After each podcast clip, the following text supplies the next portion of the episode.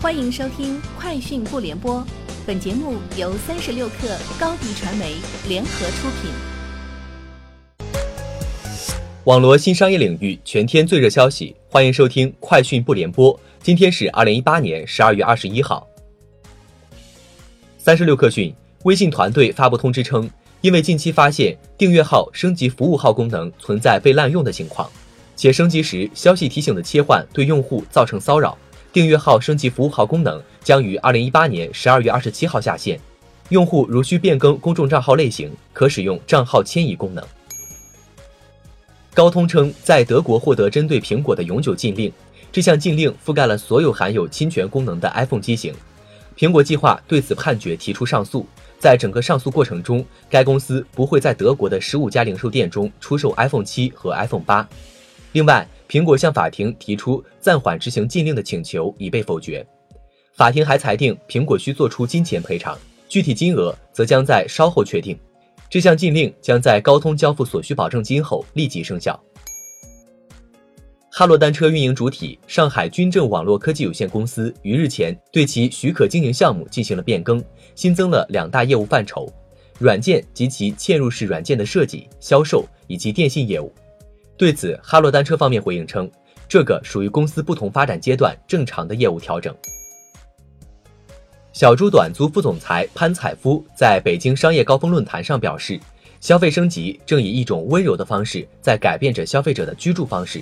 随着消费者的消费理念发生变化，消费方式也出现了变革，尤其是大学生领域，出于好奇进行消费的行为越来越多，且学生消费人数也在不断攀升。据小猪短租统计数据，目前其有超过百分之三十的用户来自学生群体。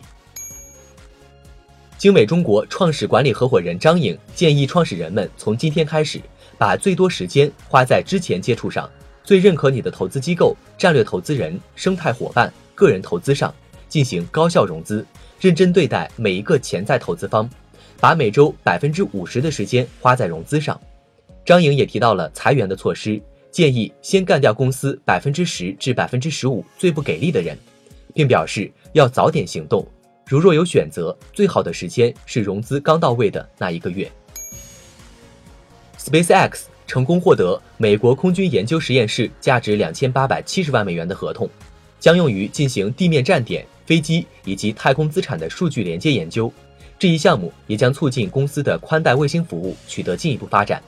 合同于周三签订。预计将在二零二一年中完成项目。三十六氪讯，近日 B 站推出了一款短视频应用，名为轻视频，界面设计类似抖音。目前轻视频只有安卓版，iOS 版还未推出。